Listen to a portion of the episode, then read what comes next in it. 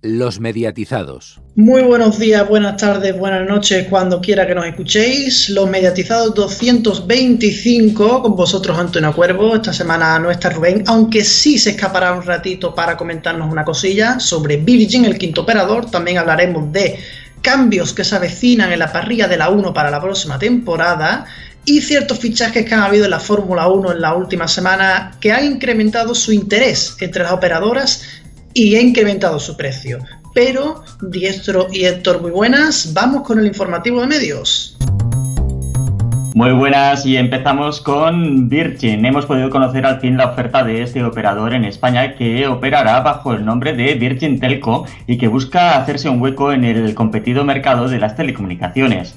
Ofreciendo sus servicios bajo la fibra indirecta de Orange, el llamado quinto operador viene a romper con los paquetes convergentes y ofrece tres opciones distintas para tres tipos de clientes que han hallado en el mercado español. Los interesados podrán contratarla desde el número de teléfono gratuito 1511 o bien a través de internet en la nueva web del operador virgintelco.es.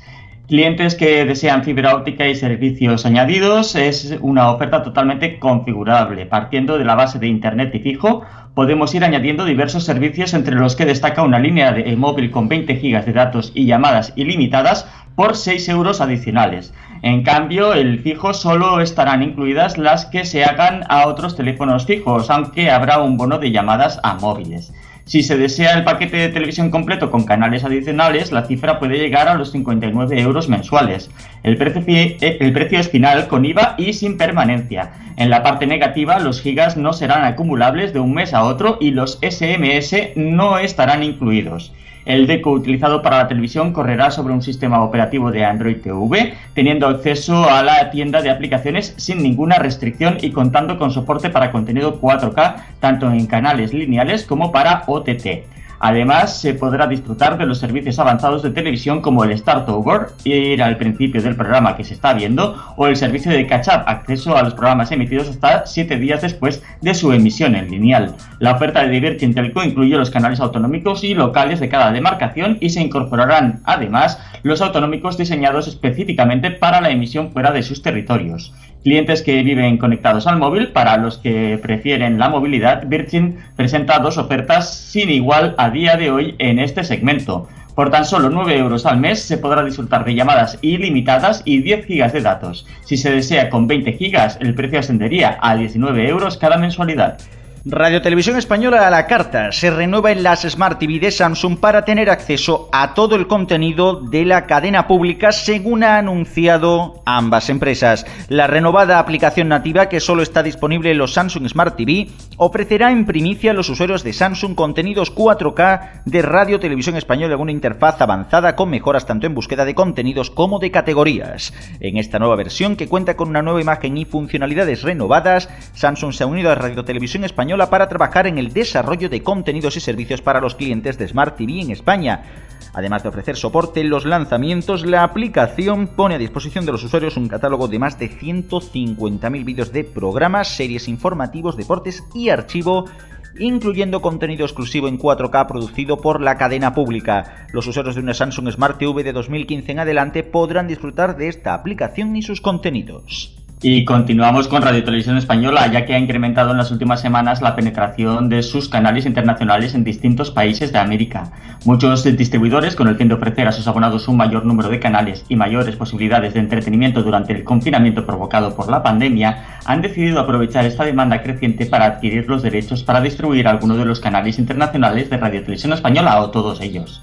Distintas compañías distribuirán la oferta de televisión española internacional en Costa Rica, Belice, que también distribuirá Star, Bolivia, Guatemala, El Salvador, Colombia y Perú. Estos últimos cuatro países distribuirán 24 horas, Clan y Star, además de televisión española internacional. La compañía sueca Spotify lanzó el pasado martes y con periodicidad semanal el primer podcast original realizado desde España. X-Ray, analizando la historia del rey emérito Juan Carlos I, justo a un mes del sexto aniversario del final de su reinado, con audios inéditos y testimonios directos que arrojan luz sobre los momentos más importantes de la vida del monarca, entre ellos la última entrevista concedida por Alfredo Pérez Rubalcaba. Este proyecto, con un equipo encabezado por los periodistas Álvaro de Cózar como director y guionista y Tony Garrido como productor, repasa las luces y las sombras sobre la figura del rey emérito a través de 10 episodios de unos 20 minutos de duración. Asimismo, Spotify recientemente superó la cifra de un millón de podcasts disponibles para sus usuarios en todo el mundo, con diferentes categorías y temáticas, creciendo en un año un 200% el número de escuchas de podcast en la plataforma, siendo actualmente la segunda mayor plataforma de podcast a nivel mundial, incluyendo acuerdos exclusivos como el alcanzado el pasado martes con el locutor Joe Rogan para ofrecer sus programas en la plataforma desde septiembre junto a las adquisiciones de compañías como Gimlet, eh, Parcas y Anchor, además de acuerdos como el alcanzado con Higher Ground, la productora de podcast de Michelle y Barack Obama. Bueno, pues hasta aquí el informativo de medios. Ya sabéis que tenéis más noticias durante toda la semana en neo.es y en todas nuestras redes sociales, en Twitter, en el de Neo y el de los mediatizados, en Facebook también y en el canal de Telegram de los mediatizados si hubiera una ultimísima hora. Y bueno, tenemos que saludar en este momento a Rubén por vía telefónica, eso sí, porque hoy no iba a estar con nosotros. Rubén, muy buenas. Muy buenas en la distancia de más de dos metros hoy seguro que está a más de dos metros. Y un poquito lejillos andamos. Porque ha estado en la rueda de prensa de presentación de Virgin con Héctor, que ya nos ha contado en las noticias eh, sus tarifas y demás. Y bueno, pues tenía que valorar eh, todo lo que conocemos. Rubén. Pues la verdad que hemos estado, tanto Héctor como yo, tú lo has dicho muy bien, en la rueda de prensa de Virgin Telco, que se va a llamar Virgin Telco y no Virgin Media como en Reino Unido. Virtualmente hemos estado, por supuesto, porque, no sé, hay un pequeño problemilla en Madrid que no se puede salir de casa. Y la verdad que me ha sorprendido porque las tarifas que había en la beta eran prácticamente un retoque de lo que ahora mismo estaba ofreciendo Euskaltel. Y decíamos, hombre, para este viaje no necesitamos alforjas. Sin embargo, parece ser que se lo han currado bastante y han diferenciado esos tres tipos de target, ¿no? El que desea fibra óptica y los servicios añadidos, lo que sería un cuádruple play, pero que tú lo puedes hacer mayor o menor, la gente que solo quiere móvil, cosa que también hacen las grandes tarifas de solo móvil, pero están muy, muy descuidadas en general y en prepago ni hablamos, y se han acordado de ese cliente mayor que lo que quieres llamar, aunque le dan un poquito de datos. Sorpresa de primeras agradable, esperábamos algo muy rígido, quizás a lo mejor solo dos paquetes, pero nos hemos encontrado con algo bastante más versátil. Me gusta sobre todo la primera opción porque cambia un concepto, es decir, hasta ahora tanto Vodafone como Orange como Movistar lo que hacían era primero endosarte el fijo, luego ya le ibas poniendo internet, le ibas poniendo móvil, televisión, etc, etc. Aquí ese concepto cambia. La base es tu conexión de fibra, tu conexión de internet y todo lo demás, tanto móvil como televisión o incluso fijo, se puede poner y quitar. La verdad que el menú que tiene la página web con pics que lo puedes desplazar a la derecha para seleccionar, me recuerda mucho, mucho cómo son las cosas en Simio, que tú eliges tu paquete de, de datos, tu paquete de llamadas, y creo que esa puede ser una base importante el que sea totalmente configurable. Sí, sí, eso te iba a decir, que me recordaba a muy personalizable. Esto. Pues eh, hablando de la televisión, pues eh, lo que decía Rubén, que tiene dos, dos paquetes de televisión, el Premium, el Premium Extra, tiene la opción del paquete estrenos, que no sabemos exactamente en qué consiste, eh, simplemente dicen que son los estrenos más recientes de las salas de cine, pero no dicen nada más. Y el deco que se utilizará es un deco Android con soporte 4K. Eh, por lo tanto, eh, el Netflix que tengamos dentro de ese deco, pues podremos reproducir eh, las películas o las series a, máxima calidad. Y los documentales también, que siempre me los dejo y también hay, hay documentales. Mira, y mira que los mete en la agenda. exactamente, exactamente. Ahí, ahí están, ahí están. El servicio de televisión pues tendrá lo que nos tienen acostumbrados los eh, operadores eh, hoy en día. Las plataformas ya cuentan casi todas con el sistema de volver al inicio del programa que estamos viendo. el último siete días, que también lo tendrá. Entonces, pues, eh, una plataforma bastante completa de televisión. Sí, de primeras hay dos paquetes de televisión, como mencionaba Héctor, Premium y Premium Extra, aunque entenderíamos que esos paquetes se asemejan con la televisión ocio y la televisión total que tenía Euskaltel, o son muy parecidos, ¿no? Sí, todo apunta a que eh, eh, replicarían un poco la, oferta que tienen en los territorios, digamos, históricos del operador, pero nos tenemos que basar en lo que pone en su página web y de momento no hay mucha más información al respecto. Sí, en general la verdad que los precios son bastante interesantes. El paquete de televisión sí me extraña de que en el paquete básico no venga un canal como Fox, sino que tienes que ponerlo en el paquete en el paquete más caro. Pero luego en el general sí que es verdad que la mayoría de los canales que trae son bastante interesantes. Al final es muy similar a la televisión de Ono. La gran ventaja incluso es que Movistar Series va integrado en el paquete Premium Extra. Y el pack estreno este que comentaba antes Sector, pues tiene toda la pinta de que sea el canal Movistar Estrenos, el cual actualmente ya se ofrece en ofertas como Ractel Plus o Euskaltel. La verdad que en el general un concepto de plataforma bastante interesante y en el cual desde luego han, tirado mucho por poner precios bastante bajos en ciertas cosas. El ejemplo está en las tarifas de móviles, esos 10 gigas con ilimitadas 9 euros o por ejemplo también el pack para padres, como así decirlo, ¿no? que incluye teléfono fijo y, también el móvil por un precio bastante bajo. Yo sí que quería añadir a todo esto que las tarifas, eh, una de las, de las diapositivas que nos mostraban, era el compromiso con el cliente, la claridad, el buen trato. Pues bueno, ya han empezado a tener letra pequeña. De hecho, en la modalidad primera, la del cuádruple play a trozos, sí que se nos dice en móvil que por 6 euros más podemos añadir una línea con 20 gigas y llamadas ilimitadas, pero en el fijo, que también vale 6 euros al mes, dice llamadas a fijos y a móviles. Cuidado porque no son ilimitadas en el fijo hay ilimitadas de fijo a fijo, pero un bono de fijo a móvil. Creo recordar, eh, si la memoria no me falla, eran unos 100 minutos al mes. Sin embargo, en el pack para mayores, que solo tiene fijo y móvil, sí que las llamadas desde fijo hacia móvil están incluidas, igual que en las líneas de Vodafone. Sin embargo, le racanean en los gigas. Bueno, tampoco está pensado para ese público. Pero sí que quiero decir que aunque sea un operador nuevo y por lo general todo está muy claro, hay un porcentaje de letra pequeña ahí. así que tenéis que tener cuidado con eso. Estamos pendientes a Neo que os comentará más novedades sobre este nuevo quinto operador que tanto hemos hablado de él en los, próximos días, semanas, etcétera, Rubén. Los primeros, los primeros que lo dijimos. Sí, sí, sí, sí. Primero en Neo.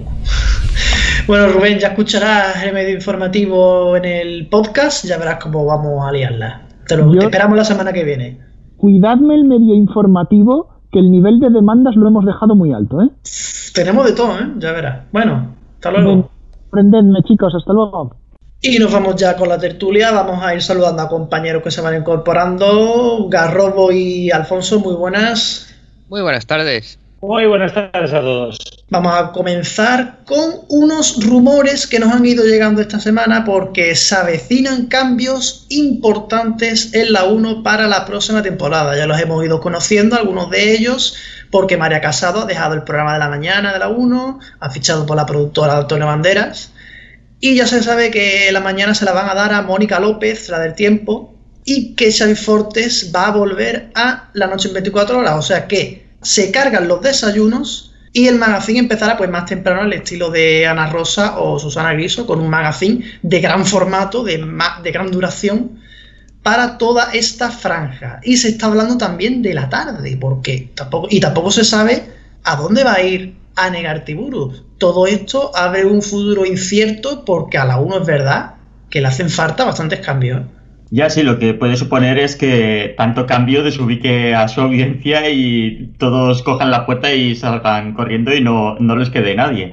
Pero bueno, lo que comentabas del informativo de los desayunos, la parte informativa de la mañana, que quedará incorporada a este magazine. Falta ver eh, si lo llevará todo Mónica López o si llevará más gente, si tendrá copresentadores, si se irán relevando a lo largo de la mañana, tipo como hacían en la anterior etapa de los matines de TV3, que también había dos o tres presentadores y se iban dando paso los unos a los otros dentro del mismo programa pero cada franja la presentaba una persona diferente. Falta ver todo esto cómo se va a solucionar.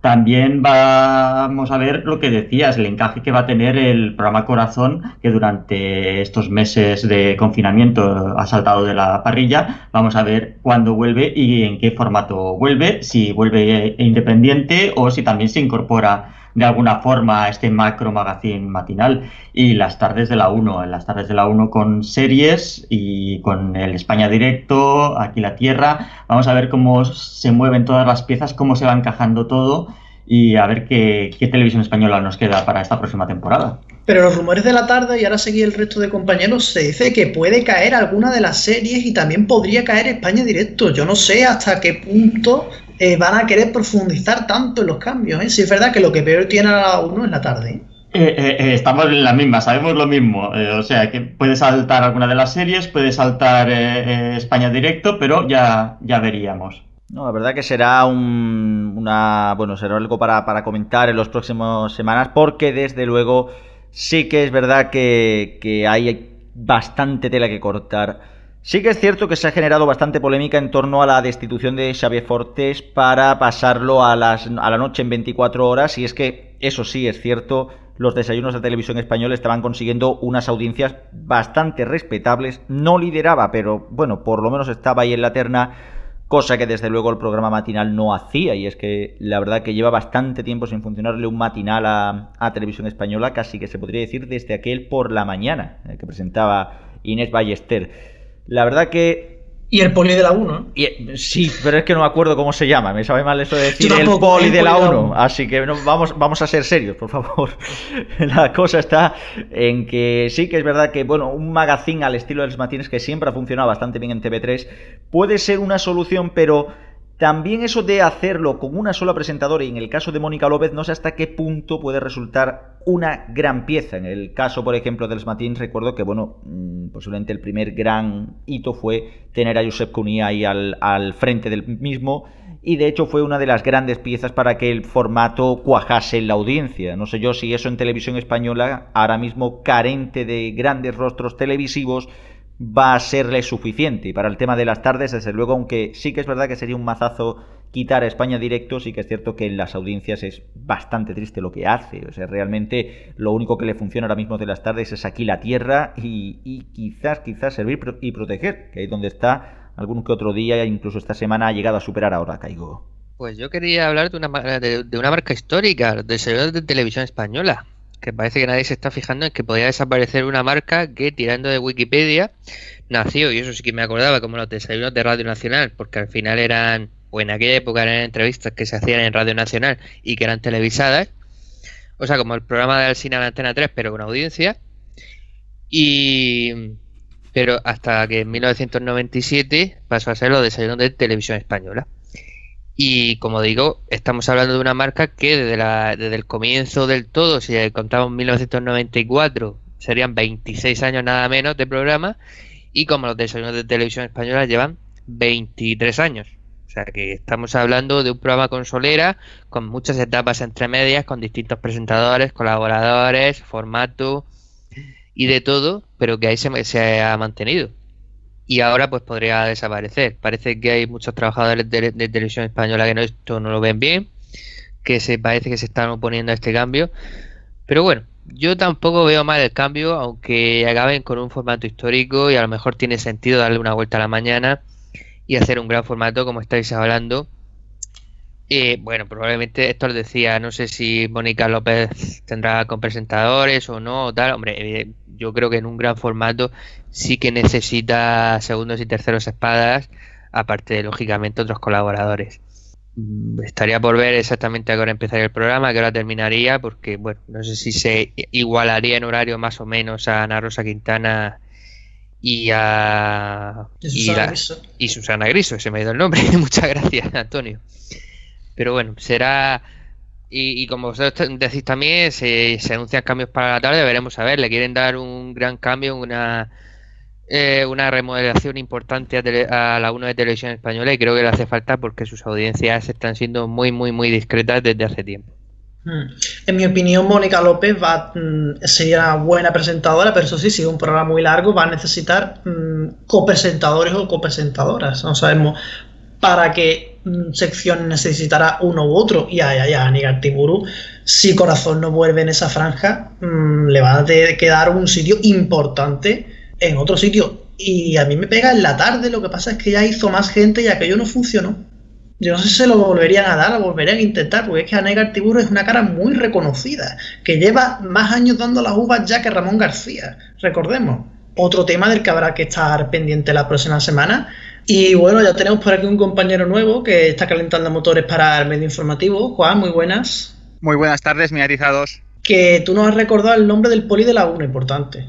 Pues sí, el poli de la 1 se llama Manolo Jiménez, aunque me ha costado recordarlo porque es que el personaje comió al hombre. Bueno, ya es que recordaba antes el nombre del programa, y así son las cosas, que el nombre del presentador. Pero bueno, solo era matizar eso. Manolo Jiménez era el poli de la 1. Se podría decir, se, po se, podría decir que se ha hinchado a bollos el personaje. Bueno, Totalmente.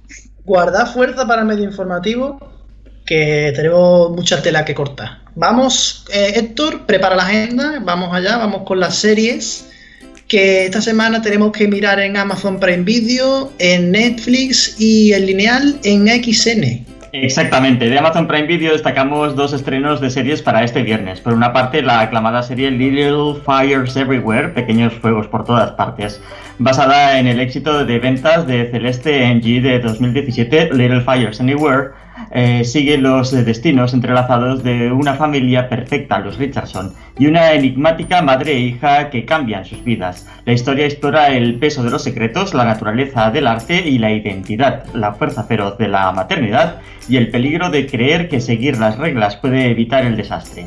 Y por otra parte, Prime Video estrena también la segunda temporada de la misteriosa Homecoming.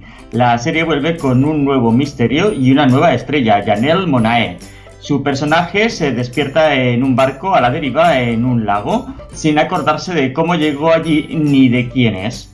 La búsqueda de su identidad le llevará al corazón del Case Group, una compañía de bienestar poco convencional que está detrás del proyecto Homecoming. Y dejamos a Amazon a un lado y nos vamos a Netflix, donde llegan este viernes los hackers de Control Z. Después de que un hacker comienza a revelar los secretos más íntimos de los estudiantes a toda la escuela, el orden social en el Colegio Nacional está de cabeza. Los jóvenes populares son acosados, los marginados ganan estatus y todos son sospechosos. Y en lineal, como decías, destacamos que llega a XN, la serie de ciencia ficción Timeless, eh, este miércoles a las 10 y 5 de la noche. Timeless sigue a un grupo de insólitos héroes en, una, en la aventura de sus vidas, persiguiendo a un misterioso grupo de delincuentes a través del tiempo y siendo testigos de algunos de los, movimientos, de los momentos más decisivos de la historia. El grupo intenta frenar una conspiración que supone una grave amenaza para toda la humanidad. ¿Os suena de algo? Sí, es la serie que fue acusada de plagio por parte de los creadores del Ministerio del Tiempo y que se resolvió con un acuerdo extrajudicial entre Javier Olivares, Cliffhanger TV and Media y la NBC. Sí, sí, recuerdo todo aquello del plagio, del Ministerio del Tiempo y demás. Bueno, pasamos al cine porque esta semana nos vamos a Disney Plus y a Movistar Estrenos. Así es, este viernes llega a Disney Plus Maléfica, Maestra del Mal, la secuela del éxito internacional de 2014 Maléfica, protagonizada por Angelina Jolie, Michelle Pfeiffer y Elle Fanning. Maléfica, Maestra del Mal, dirigida por Joachim Ronin, vuelve a dar vida a la villana que ha cautivado a todo el mundo. Maléfica y Aurora empiezan a cuestionarse sus complejos lazos familiares a medida que una boda inminente, aliados esperados y nuevas fuerzas oscuras las empujan por caminos diferentes. Y en lineal, Movistar Estrenos estrena, valga la redundancia, la ganadora de cuatro premios Oscar en esta última edición, entre los que se encuentra el de Mejor Película, Parásitos. El joven Ki Woo, cuya familia malvive en un semisótano de Seúl a base de trabajos precarios, consiguió un trabajo como profesor de inglés en casa de una familia acaudalada gracias a una recomendación y a otros métodos más cuestionables. Como es habitual en el canal, el estreno será a las 10 de la mañana para estar acto seguido disponible a la demanda y tendrá un pase en prime time a las 10 de la noche. Y en documentales A3 Player Premium. Sí, algo que no, no, nos acostumbra, pero este domingo a 3 Player Premium, además de estrenarse el último capítulo de la serie de ficción Mentiras, se estrenará el documental original Pongamos que hablo de Sabina. Se, se, trata de un documental de tres episodios conducido por Iñaki López, donde descubrimos el lado más personal del artista de Úbeda, de la mano de compañeros de profesión y de rostros conocidos y anónimos que hablan por primera vez ante una cámara de televisión. ¿Te gustan los medios de comunicación? ¿Quieres estar al día de las tarifas y ofertas de los operadores? ¿Tienes tele de pago o servicios de streaming y no le sabes sacar provecho? En neo.es encontrarás todo lo esencial para estar al día. Noticias, destacados, tarifas. neo.es. A tu lado desde el año 2000. Porque no vamos a dejar que esta crisis nos paralice. Porque somos así porque la rueda tiene que seguir girando, porque toca tirar del carro. Porque cuando todo invita a frenar, nosotros decimos, esto no tiene que parar.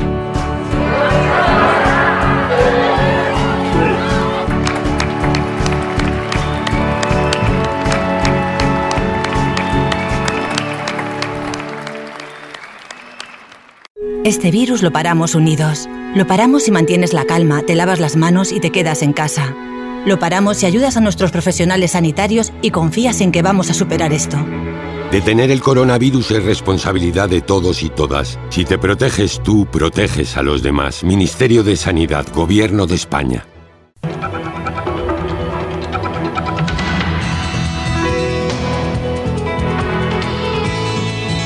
Los mediatizados. Aquí estamos de nuevo y tenemos que pasar en este caso a deportes, porque tenemos que volver a hablar de la Fórmula 1. En este caso, todos habréis visto las noticias deportivas esta última semana.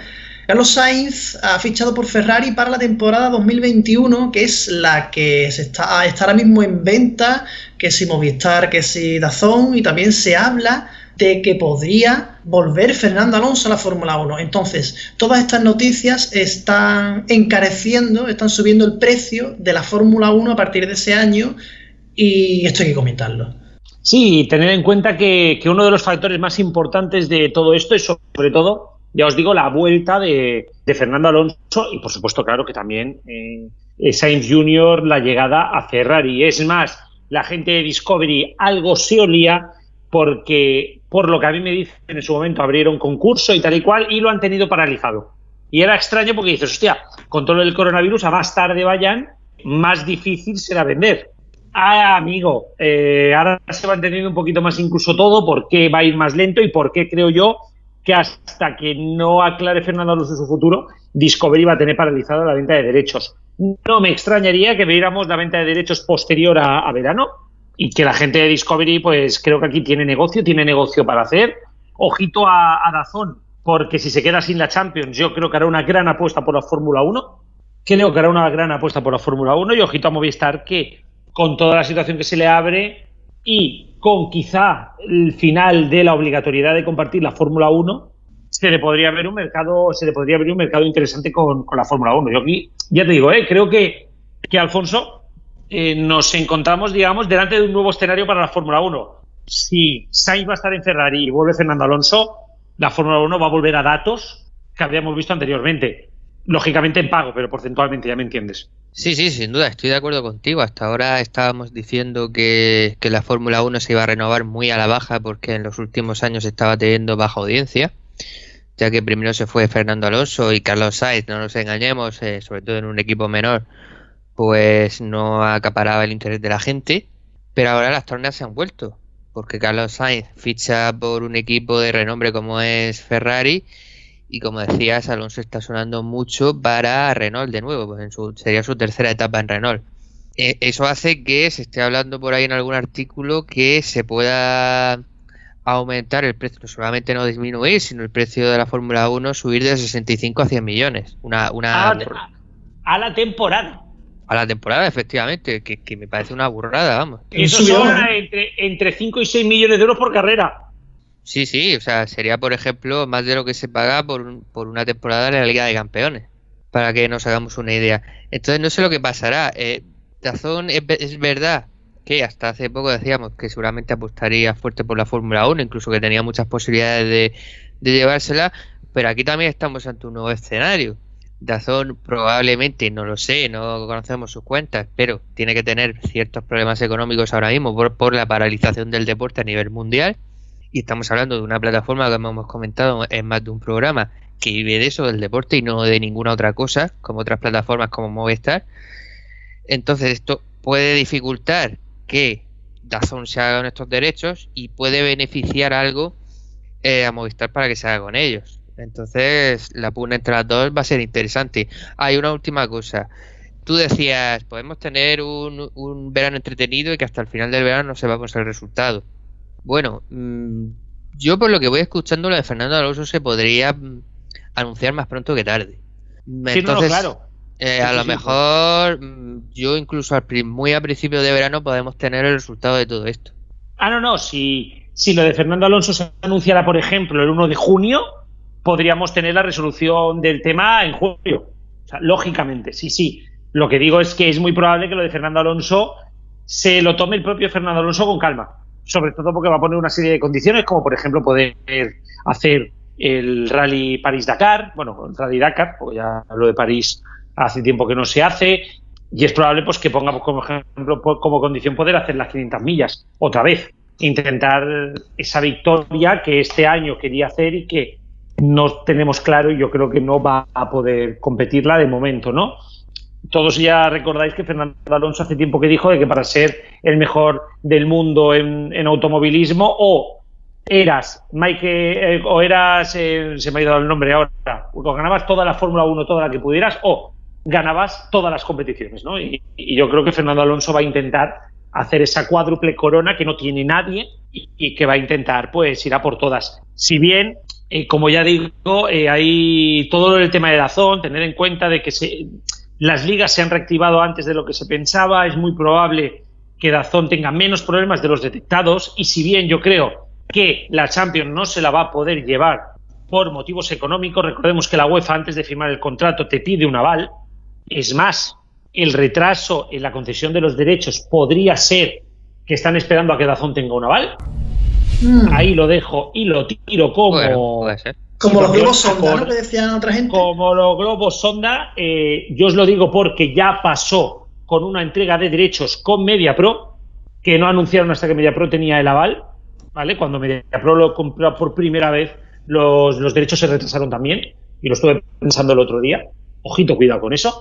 Pero si no se queda con la Champions o mayoritariamente, pensad que Discovery, al ser, digamos, una organización privada, Discovery no le cuesta nada. Si Dazón te ofrece 120 millones, se lo das, que te dice que no, se lo quitas y se lo das a Movistar al momento. No sé si me explico. No tiene una serie de concepciones tan complicadas como la que tiene la propia FIFA por la dinámica. Discovery es una empresa privada de la FIFA, por mucho que sea también una empresa, no deja de ser una federación, ay, la UEFA, perdón, no deja de ser una federación de federaciones y no puede jugar determinados aspectos que Discovery sí podría. Y luego es esto, además Discovery siempre juega con la carta de si nadie los emite, los emito yo. Claro. Eh, y sobre Dazón, sobre Dazón, antes de lanzar tu este globo sonda, yo iba a hacer mi apuesta que era que, como Dazón con la Champions lo tiene chungo, teniendo en cuenta que también tiene las motos, pues va a hacer una apuesta gordísima, por no decir, mm, va a dar todo o nada por conseguir la Fórmula 1. Entonces, mm, pues eso. Y también tengo que abrir otro melón, el poquito que nos queda para esta parte. Ahora que volverá a tener un, un gran interés la Fórmula 1 en España, ¿cómo veis el tema del abierto? Porque decimos, ¿podría volver al abierto ahora que ha bajado un poco? Ahora que hay más interés, ¿puede, ¿podría haber abierto o lo descartamos? Yo, salvo el Gran Premio de España, lo, lo descartaría. Yo, si entra Dazón, precisamente por los problemas económicos que puede estar teniendo Dazón, eh, una compartición con alguien en abierto no sería descartable. Dazón y sus acuerdos con Mediaset en la Copa del Rey, por ejemplo. Por ejemplo, yo os digo, eh, yo no creo que la Fórmula 1 vuelva abierto. Ahora bien, si en vez de quedárselo Movistar se lo queda Dazón, una entrada de determinadas compañías. ¿Por qué? Porque la vuelta de, de Sainz, y, o sea, la entrada de Sainz en Ferrari y, y la entrada de Fernando Alonso, y por lo que tenemos pensado, por lo que sabemos, perdón, Discovery no ve mal la vuelta de determinadas cosas al abierto, no me extrañaría que alguna cadena pudiera apostar, por ejemplo, para la emisión de la primera la última carrera y el Gran Premio de España en abierto. No me extrañaría. O como alguna vez ya hemos hablado, por ejemplo, los grandes premios europeos en directo y los grandes premios de fuera en diferido. ¿Por qué no? Son cosas que han estado encima de la mesa en su momento y que yo creo que Discovery y sobre todo los anunciantes de la Fórmula 1 tienen encima de la mesa. Pues bueno, tenemos temazo, ¿eh? Tenemos temazo para la próxima semana. Veremos cómo evoluciona esto y os lo contaremos, como siempre. Y la, en vendría la reagenda, pero a Alfonso le vamos a quitar ya el re, ¿no? Porque ya tenemos horarios y demás con eso de la Bundesliga, así que vuelve la agenda deportiva. Efectivamente, vuelve. Y con la Bundesliga, como la semana pasada, que, en la que llega ya a la jornada 27 de 34 y Movistar vuelve a televisar seis partidos. El viernes a las 8 y media tendremos el duelo de la capital, el, el ERTA contra Unión Berlín. El sábado a las 3 y media se disputa el Wolfsburgo Borussia Dortmund y el Borussia Mönchengladbach Bayer Leverkusen, es decir, tercero contra quinto. Seguidamente a las 6 y media juega el líder, el Bayern de Múnich, que recibe al Eintracht de Frankfurt. En horario peculiar para esta liga, el domingo a la 1 y media del mediodía se retransmite el Schalke 04 Augsburgo y a las 3 y media el Mainz Leipzig. Todo ello se podrá ver en Movistar Liga de Campeones y algún otro en Movistar Liga de Campeones 1. Por lo demás, pocas novedades en cuanto a nuevas fechas. Los playoffs de ascenso de segunda B a segunda y de tercera a segunda E, B serán del 18 al 26 de julio. Y por otro lado, la intención del Mundial de Motociclismo es reiniciar su vuelta en julio con dos carreras en Jerez justamente en esos dos fines de semana. Bueno, y aquí comenzamos un medio informativo sin Rubén. Eh, a esta parte primera la vamos a llamar previo, el medio informativo, porque como todo... Mira, ya, ya parecemos la sexta. Sí, sí, eso iba a decir. Todos los programas grandes tienen previo, post, avance, no sé, no sé cuánto, pues nosotros también previo. Y previo también porque en programas anteriores del medio informativo, ¿os acordáis de Catflix? Sí. Sí. Gran, gran plataforma. Sí, sí. Y mejor, y mejor persona, sí. Sí, sí. Pues ya tiene página. Podéis entrar en catflix.cl CL de Chile, ¿vale? Eh, realmente es una página web de una comida de gato. Pero es que lo mejor, que ahí podemos ver versiones de series y películas con gatos. No, nos, han pagado nada, ¿eh? eh aclaremos que, no, es publicidad. Sí, estoy entrando porque os prometo que no sabía nada de esto. es que es eso, estamos pensando a lo que dice esto de pagar y tal, estamos pensando en pedirle una lata de whiskas, pero es que quizás... ¿Alguien tiene gato aquí? Yo, no tengo gato. Yo, yo, iba a decir el del coche, pero tampoco tengo coche. tampoco tengo coche. Catwars, cazadores de mitos, me parece genial. Sí, sí, sí, la caza de... Pero no hagas, no, hagas, no hagas, spoiler, que entre la gente y que lo vea y que se ría en un rato. Breaking, Breaking Cat, me encanta, o sea, es... Vale, vale, vale. tenía pensado decirlo, pero no, mira, mejor no. No, decimos los, nombres de las series y las películas, que la gente entre en catflix.cl, vamos a, darle publicidad a la página y que lo vea, porque en serio, es brutal. Oye, oye, una cosa, ¿podemos pedir una entrevista con esta gente para el próximo programa?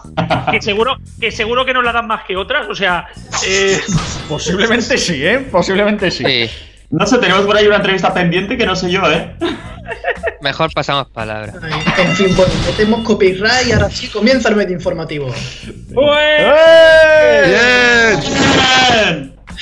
En primer lugar, vamos a recuperar una sección que tenemos muy olvidada, que es notas de prensa de mierda.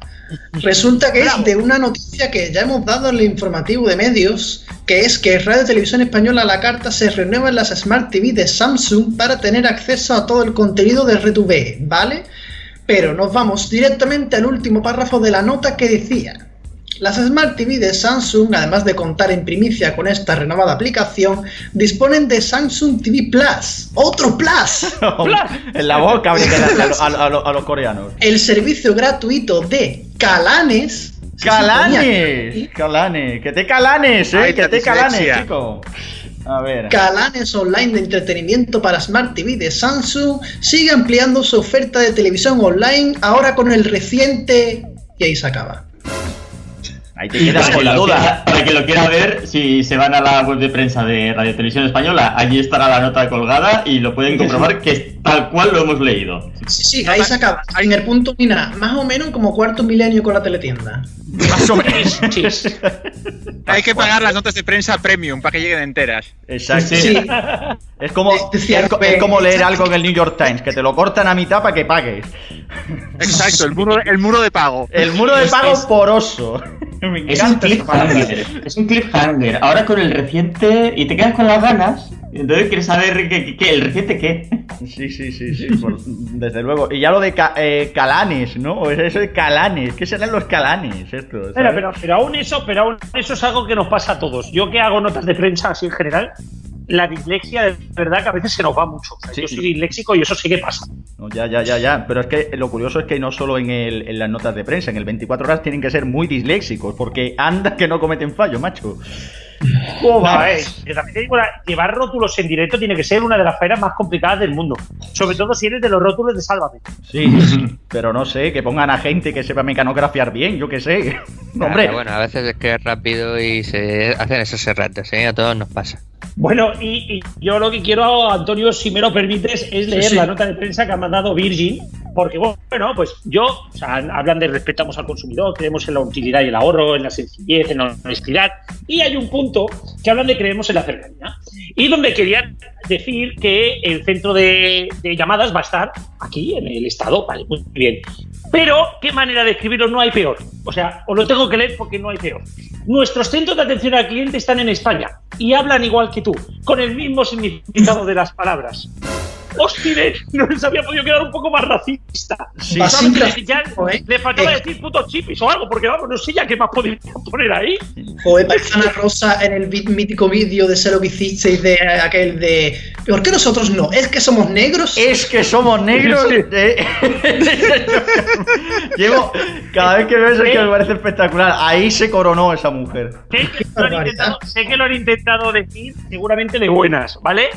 Eh, pero, ¿qué pasa? ¿Que un sudamericano no puede entrar a trabajar en el centro de atención al cliente aquí en España? Pues me quiero referir que quizá no eran las mejores palabras y un poquito nota de prensa de mierda es. me quiero referir. Sí, sí, Buenos sí. datos. Entra nota de prensa de mierda. Ah, llegando. en el- Buenos precios, buenos precios, malas maneras de explicar esto. O sea, ¿sabes? Totalmente. Totalmente. Buenos precios, Bueno, más racismo. este- Bueno, en este medio informativo vamos a tener de todo, como en botica, y como hoy no está Rubén, estaba cantado que tenemos que tener la edad de oro del periodismo. Alfonso, volvemos con la edad de oro del periodismo. Tienes ahí por ahí unos cuantos, ¿no? Pues sí, sí, con tu estimable ayuda esta semana. Gracias. El primero de ellos es reciente, sobre la vuelta del fútbol alemán a, a disputarse. Dice, ha vuelto el fútbol con la Bundesliga y es la principal noticia deportiva ahora mismo. Un periodista alemán se escandaliza en Twitter cuando la manera de titular en los diarios deportivos españoles es El Dortmund sodomiza al Schalke en una oda al nuevo fútbol. Sodomista. Sea- seamos sinceros, o sea, creo que fue el marca, ¿no? No sé. No sé quién Creo que el Sport. No sé quién tituló. O el Sport, eh, sí, fue el Sport, fue el Sport. Eh, yo sé que el redactor que ha escrito eso seguramente estaba viviendo solo y sin pareja. Sí, sí, y O sea, a mí pensará, a los, a- pues, alemanes son muy los alemanes son muy especiales en el tema del sexo, pues dirán, ya, ya vamos, ya me lo has puesto hecho. ¿Sabes? Es que, Pero vamos. de verdad, ¿a quién se le ocurre titular eso? O sea, en serio, ¿a quién se le ocurre? Ese- te podía meter con todo el mundo y ha decidido hacerlo más aún, es increíble. Exacto. O sea, Bueno, la edad de oro del periodismo español se hace ya internacional, o sea, ya nos conocen fuera. Sí, sí, sí. Y luego van diciendo que bueno, que el periodismo deportivo español es el mejor del mundo. Sí. Sí, sí, sí. sí, sí. Hombre, se ha de reconocer que es el que más horas llena de medios de comunicación, eso es verdad. Pero lo de la calidad ya sabes. Sí, sacar todos los días bueno. ahora mismo cuatro diarios nacionales deportivos de 32 páginas tiene su mérito, también hay que decirlo. sí, sí, porque con el deporte que hay ahora mismo no daría ni para el suplemento dominical, vamos. Este que dan de papel. es el de- motivo por el cual se le habían acabado las palabras y tuvo que poner sodomizar por no repetir. Sí, y por conseguir algo de y por conseguir algo de tráfico también. Es como es como el diario As con la contraportada, o sea, es algo así. O sea, ya está, vamos. Bueno, seguimos. Como no, no nos podemos a, eh, dejar a una de las grandes portadas de los diarios españoles en los últimos días, este, en este caso hace un par de domingos, el, el diario El Mundo cuando sacó en portada a Díaz Ayuso, que le habían hecho una, una entrevista y salió, como todos recordaréis, como una especie de virgen dolorosa. Hay que tocar a bien, Es Dios increíble. mío, ay. Sí, Santa Díaz Ayuso. Y no me meto y no me meto en política porque si no Rubén se me cabrea, pero eso lo que sea palabra. de oro del periodismo ya es de platino, o sea, es increíble. Domingo de Pasamos Dolores. palabra y así No, no, para, de oro. eh, eh, para aquel que leyese o viese el suplemento eh, la semana pasada, dentro había más fotos por el estilo, incluso peores, y parece un book de posado yendo entera vestida de luto. O sea, es, es todo como muy surrealista. No, no, y a mí aquí me gustaría, me gustaría un momento solamente decir de quién es más error. ¿De un diario que es capaz de publicar eso? ¿Del responsable de prensa que ha visto que eso era bueno? ¿O de la Díaz Ayuso que no ni lo pensó cuando lo estaba haciendo? O sea, ¿en serio nadie se había dado cuenta de eso? Yo creo que daría- si hubiera que dar premio a todo esto, desde luego lo daría Exaequo, ¿no? A los tres. Porque que vamos, yo creo que la cagada es importante por parte de todos. y tenemos que mencionar al asesor de Díaz Ayuso, que es Miguel Ángel Rodríguez. Ah, Hombre. encima, vale, vale, ya, pues mira, se han llevado los tres. El mundo, el Díaz Ayuso, o sea, la Díaz Ayuso y el Miguel Ángel Rodríguez. Es que. No es que, ¿qué podía de salir mal ¿eh? de esa unión? ¿Qué podía Es- salir mal de? Exactamente. ¿Qué podía salir mal de un hombre que hacía un programa llamado La Noche de Mar en popular televisión en el que hacía monólogos de sol, en plan soliloquio durante una hora los jueves por la noche? Bueno, al menos no era monólogo grabado sobre lo mal que había ido una huelga el día antes, pero bueno. Ya, ya, ya, ya. Pero podía Sí, ser peor. Hay vídeos por YouTube del programa, es para verlo, en serio. Que- o sea, yo no sabía que ese hombre era su asesor. Ahora entiendo muchas cosas de la política española en las últimas dos semanas, ¿vale? Estaba cantado. En fin, bueno, pasamos. Y Así seguimos. es. Ahora en todos los lados se habla de Madrid, como vosotros sabéis, y la Comunidad de Madrid, precisamente, de Ayuso y compañía, sobre las fases, no fases, pasamos, no pasamos, la 0,5. Tenemos que fijarnos también en la Gaceta de Salamanca y lo que opinaba sobre Castilla y León. Resulta que, como vosotros sabéis, en Castilla y León, pues bueno, hay unas zonas que han pasado a primera fase, otras que no, en la segunda semana otras nuevas que sí, otras siguen en el cero. Bueno, Castilla y León es un poco un mapa particular. Sí. Pero no es una desescalada, es un Tetris Castilla y León, pero sí. Sí, sí, efectivamente. Bueno, pero en general en toda España se está alabando, como vosotros sabéis, al gobierno de Castilla y León y sobre todo a su vicepresidente, que es además médico. Pero no, a todo el mundo no le ha gustado, porque la Gaceta de Salamanca ponía eh, como la parte negativa, como algo negativo, curiosamente justamente esto, la prudencia que está mostrando el presidente de Castilla y León por eh, no pasar de fase a lo loco a toda su comunidad autónoma, sino que ir paso a paso. Parece que a los chicos de la Gaceta de Salamanca no, no les ha gustado la prudencia y el cuidar de la salud de, de sus conciudadanos. Es que si Sí, no- y, no sabemos, y no sabemos de qué pie coge a este periódico, pero es curioso como que desde fuera lo vemos como de que lo están haciendo mejor que otros de su mismo partido en otras comunidades, pero desde luego ellos que lo ven desde allí desde dentro, pues parece que lo ven mal. Bueno, no, es que los periódicos estos tendrán en cuenta que están viviendo todas las batallas internas, incluso dentro de los propios partidos, porque lo que ha pasado entre Valencia y el gobierno y lo que está pasando entre el PP y algunos de sus comunidades es eso. Y los diarios dependen mucho de qué línea estén Mm. y de quién esté detrás. Pues claro, pues no es la misma la línea que lleva la razón el ABC y el mundo, ¿verdad? Pues lo mismo en estos diarios. Y hemos dejado para el final a uno bueno. También, Hombre, también hay otro- que decir, eh, disculpa que, que te haya cortado, Sí, también hay que Cristian, que en este caso, bueno, el, digamos que el, el periódico, digamos así, que del pie izquierdo no cogía. No, ¿Ah, no? No. Incluso podríamos decir, podríamos decir que no tiene pierna izquierda, pero bueno. eh, Vale, vale, un poquito verde, ¿no? Sí, sí. Vale, vale. Si es que empezando su número por la Gaceta, en fin. Bueno, ¿Lleva un toro en el, en el logo? Sí, es lo, es lo que le falta. Y seguimos. Terminamos esta edad de oro especial desescalada con mención especial a otro buen amigo de estos días, a Javier Negre, Hombre, vaya. por su extraordinario papel en la que ha sido la telenovela de la cuarentena, el Merlot Place.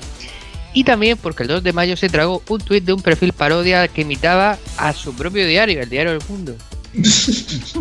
Esto, es- esto es cierto y verídico. Sí, Y sí, encima que como todos sabéis, el mundo, como todos los diarios, pues tiene eh, la V esta de, de que está verificado con el logotipo Encima. este, este azul. Encima, es que para tres que despecho balones fuera, ¿no? Sí, porque resulta que la culpa la tenían los que alentaron el 8M.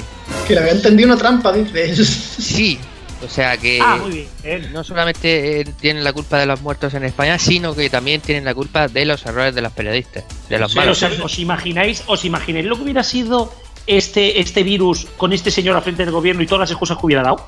Bueno, Oh. eso hubiera tenido más salidas con Torero. Ya puedo- El- ya, ya, ya. la- Perdón, eh, per- perdón, vamos a, vamos a comentar el tuit porque creo que es importante. Sí, sí. No, la cosa está con Javier Negre, es que este es como el típico meme este del, del niño con la bicicleta y que se mete un palo en la rueda, pues algo así. Ah, sí. Es así, este Aquí. Cata- aquí en Cataluña se utilizaba mucho para, para criticar a la CUP, el puta CUP, sí. Exacto. O puta colado o algo así, también puede, puede valer igual. Bueno, y hasta aquí la, la sección de esta semana. Ya volveremos porque seguro que los periodistas españoles nos ofrecen mayores momentos de gloria. Claro, habrá que volver al menos una- un- un- uno de los programas del mes de junio, ¿no? Para cerrar Eh, temporada ¿cuánto- de la Edad de Oro. En cuanto a algún alcalde más muerda a alguien, ya veréis tú cómo van a venir los titulares. Espérate que vamos con Coronavirus de Oro, que es el. Ya Ah, sabemos ¿que ese Ah. alcalde, ese alcalde es el ganador supremo de la sección, aunque todavía siguen llegando candidatos, pero ya lo declaramos ganador en su día, ¿vale? Pero vamos Exacto. con Coronavirus de Oro.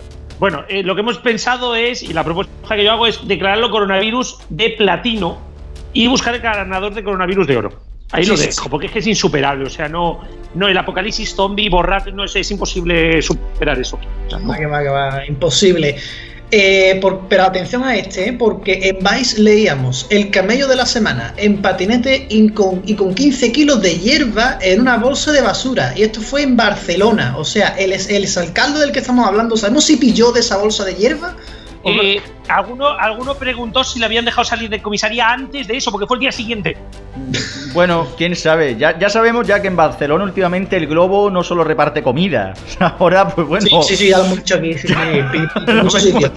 Ya vemos por dónde va la historia ya, ¿no? Directamente. Quién sabe, a lo mejor el, el alcalde de Badalona le pilló al- a este de- un poquito de, bueno, de alegría para el cuerpo.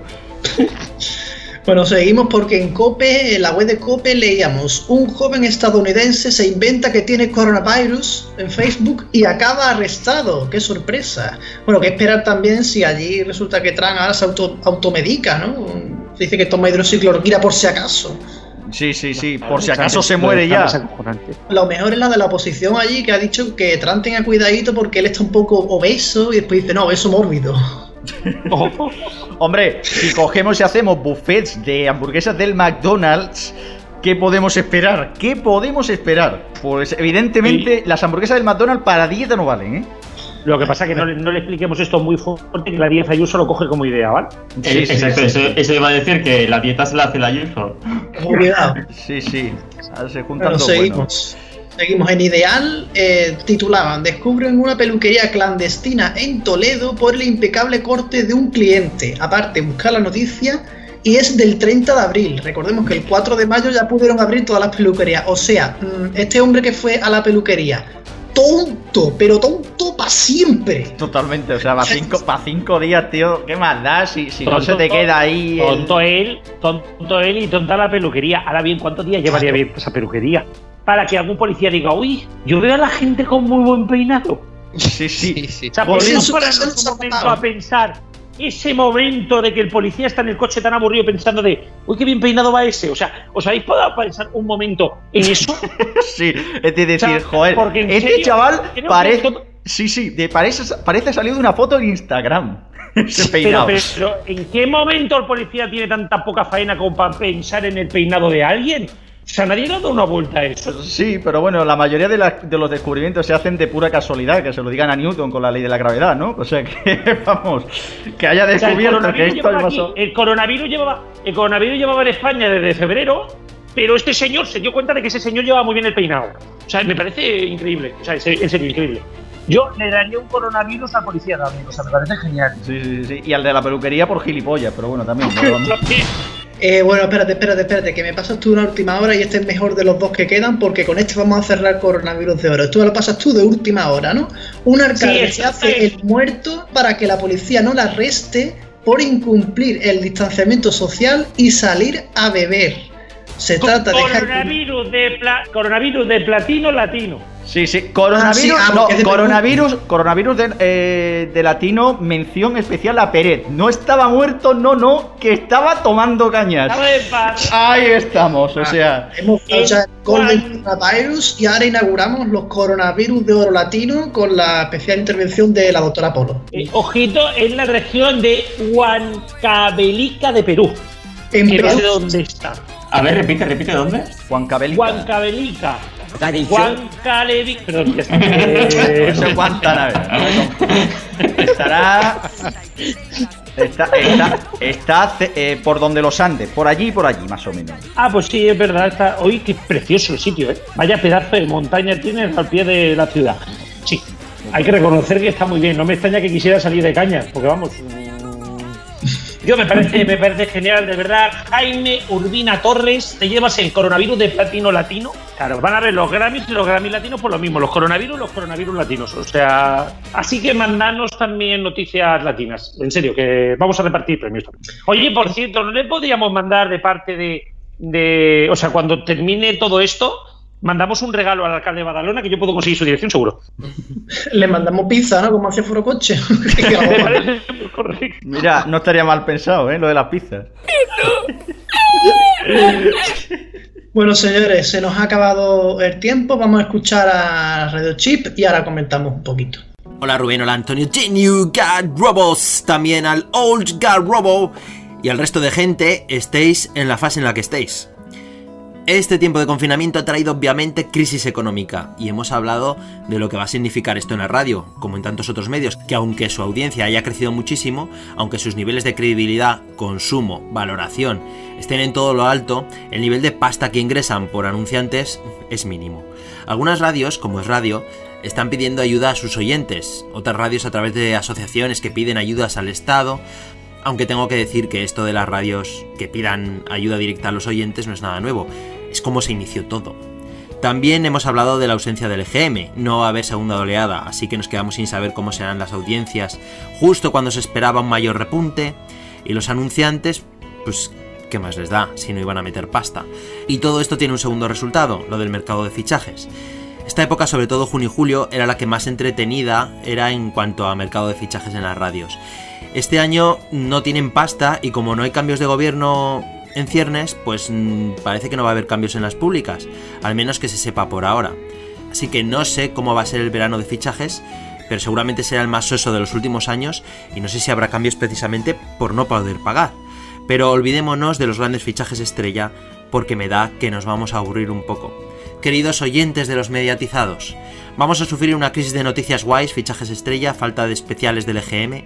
Durante estos meses hemos estado acostumbrándonos a que los programas de deporte rellenen con otros contenidos y nosotros, pues un poquito más de cosas internas. No somos ajenos a las circunstancias nosotros tampoco. Al final la historia de la radio, incluso de los programas más pequeños, no son sino un reflejo de las circunstancias y de la historia del país. Así que no haremos historia, pero seremos parte de ella. Pues sí, la verdad que este año el mercado va a estar muy chungo, muy chungo, sin EGM ni nada. Recordemos que nos han quitado un EGM, vamos a terminar un poco la temporada con las tomas falsas y ya está.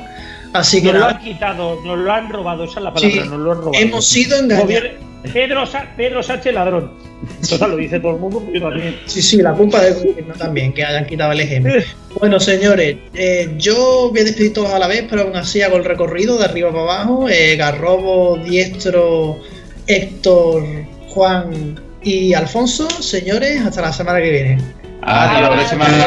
Carmen. Y lo de siempre, que las sintonías son Creative Commons, las tenéis en la descripción de los podcasts, que estamos en iBox, en iTunes, en Spotify y en Google Podcasts. La semana que viene vuelve Rubén. Hasta la semana que viene.